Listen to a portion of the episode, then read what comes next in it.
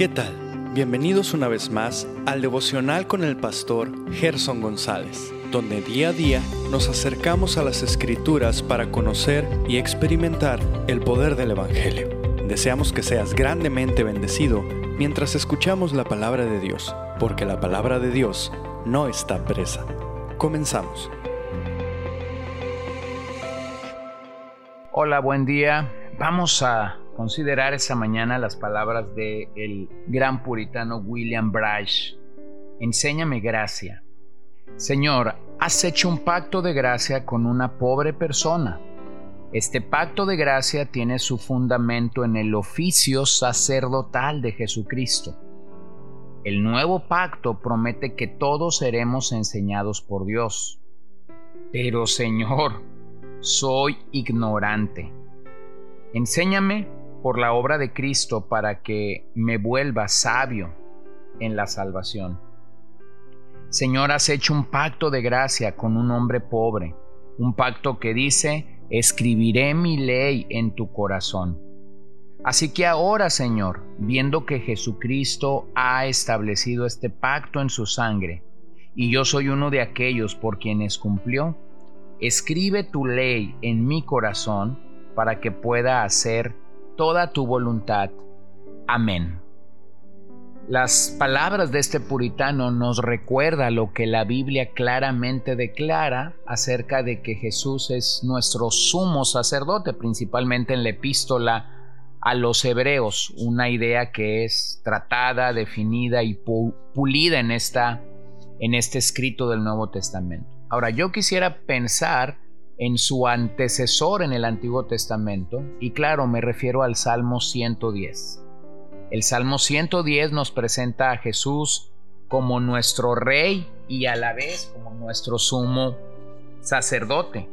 De hecho, el Salmo 110 es el salmo más citado en todo el Nuevo Testamento, Mateo 22, 26, Marcos 12, Marcos 14, Lucas 20 y 22, el apóstol Pedro en Hechos capítulo 2 en su mensaje inaugural y claramente el libro de Hebreos 1.13, 5.6, 7.7, 7.21 y 10.13. El Salmo 110 es un salmo mesiánico que como ya dijimos presenta a Jesús tanto como rey y a la par como sumo sacerdote. Algo que en el concepto hebreo era incompatible. Ningún monarca en la historia de Israel fue rey y a la vez sumo sacerdote. Pero también presenta a Jesús como un juez perfecto. Así que el Salmo habla de Jesús como rey y sacerdote. Ambos oficios claramente reservados para él y entregados por el Padre. Es un salmo pequeño y si consideramos sus versículos nos damos cuenta rápidamente que aunque es pequeño, es grande en contenido. Permíteme leerlo para ti. Jehová dijo a mi Señor, siéntate a mi diestra, hasta que ponga a tus enemigos por estrado de tus pies. Jehová enviará desde Sión la vara de tu poder. Domina en medio de tus enemigos, tu pueblo se te ofrecerá voluntariamente en el día de tu poder, en la hermosura de la santidad. Desde el seno de la aurora tienes tú el rocío de tu juventud. Juró Jehová y no se arrepentirá. Tú eres sacerdote para siempre según el orden de Melquisedec. El Señor está a tu diestra, quebrantará a los reyes en el día de su ira, juzgará entre las naciones, las llenará de cadáveres, quebrantará la cabeza de muchas tierras, del arroyo beberá en el camino, por lo cual levantará la cabeza. Bueno, comencemos en este salmo. Hagamos algunas preguntas que puedan ayudarnos a llegar al salmo con una mejor apreciación de lo que aquí se dice. Por ejemplo, ¿qué dicen los versos 1 y 2 acerca del Mesías como el rey que Dios mismo ha indicado? Bueno, claramente leemos que es Jehová quien lo colocó a su diestra. Es Jehová quien le promete victoria sobre sus enemigos. Es Jehová quien le dice que él mismo enviará desde Sión la vara de su poder y dominará a sus enemigos.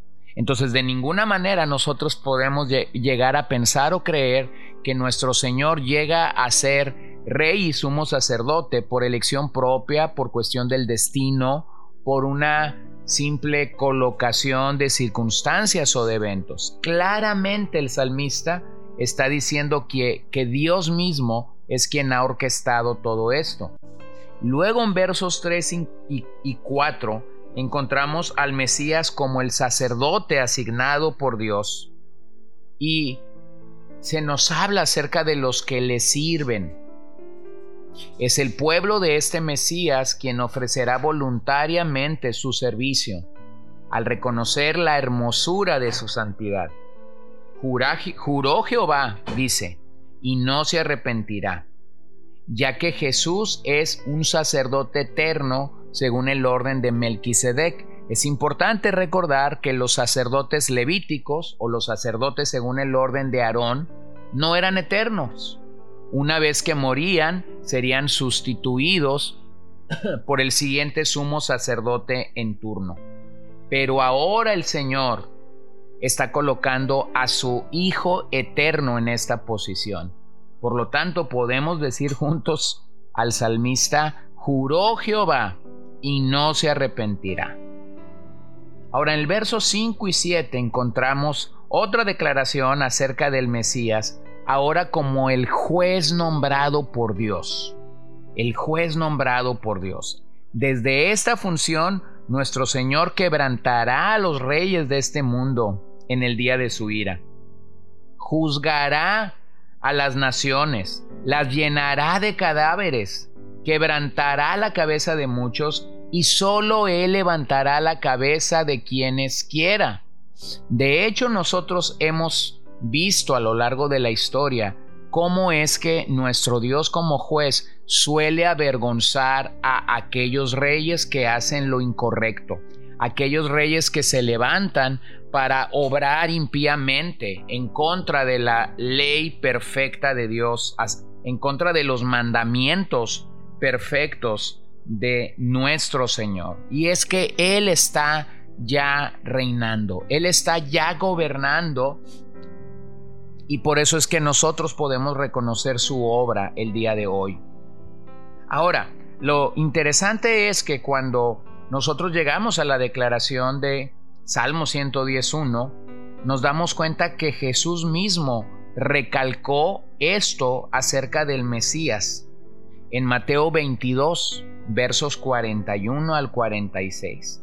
Él declaró que era el Señor de David y aunque procedía de esta línea, Él estaba por encima de David y no David por encima de nuestro Señor. Es en ese pasaje como en sus paralelos en los Evangelios que Cristo claramente está afirmando su deidad, su divinidad. En otras palabras, él es Dios, Él es Dios mismo. También vemos que este pasaje de Salmo 111 es utilizado por Pedro en el sermón inaugural del día de Pentecostés, en Hechos 2, 33 al 36. Y Pedro declara en esa ocasión, al Cristo que crucificaron, Dios mismo lo ha hecho Cristo y Señor. Entonces nos damos cuenta que no solamente es Jesús quien está ratificando Salmo 111, sino que Pedro mismo lo está tomando en este sermón para declarar que el Señor es el verdadero Cristo y el verdadero Señor de señores. Pero también vemos que el autor de Hebreos toma este pasaje en Hebreos 5, de el 5 al 10 y en el sentido de lo que el autor de Hebreos está diciendo, él declara que Dios mismo lo declaró sumo sacerdote según el orden de Melquisedec, después de que él ha ofrecido ruegos, súplicas, clamor, lágrimas al Padre, entonces es oído a causa de su temor reverente. Entonces nuestro Dios es perfeccionado y viene a ser autor de eterna salvación para los que obedecen. ¡Wow! Qué increíble lo que el autor a los hebreos dice. Viene a ser autor de eterna salvación a los que obedecen, a los que claramente obedecen el llamado de Dios a la salvación, lo entendemos. Pero qué maravilloso es entonces introducirnos a la fe cristiana y reconocer que Jesús no es un mito, reconocer que Jesús no es un superhéroe, reconocer que Jesús no es un gran personaje de la historia del universo, sino reconocer lo que el mismo Salmo 111 está declarando. Él realmente es un rey, Él realmente es nuestro sumo sacerdote que murió en la cruz perfectamente sobre por nuestras vidas. Así que el personaje central de este Salmo 110 y de las veces que en el Nuevo Testamento se uh, trae el Salmo 110 a colación, el personaje central es el Rey Jesús. Se cree que es un salmo de David o de alguien cercano al rey que pudo haber interpretado su vida y su monarquía.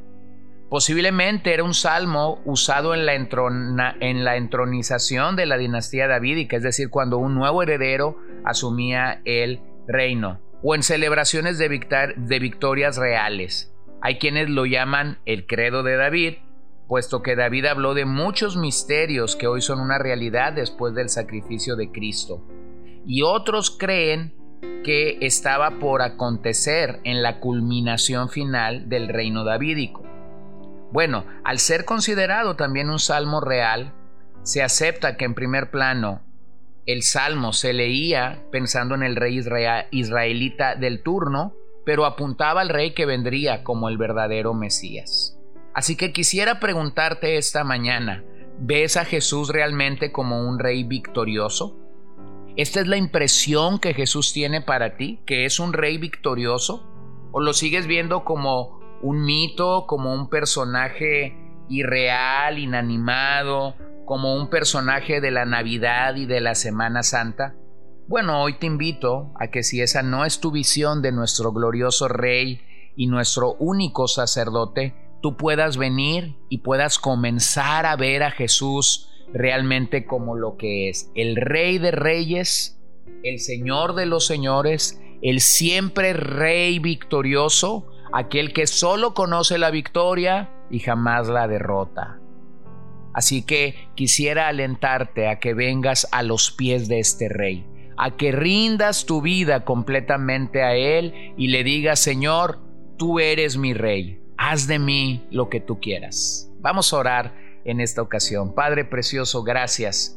Gracias por la oportunidad de poder llegar a este maravilloso Salmo 110. Gracias por todas las ocasiones en las que repites para nosotros la importancia de este Salmo. Y gracias porque podemos tener una impresión clara de que deseas que nosotros hoy te veamos como lo que eres, como el Rey y el sacerdote de nuestras vidas.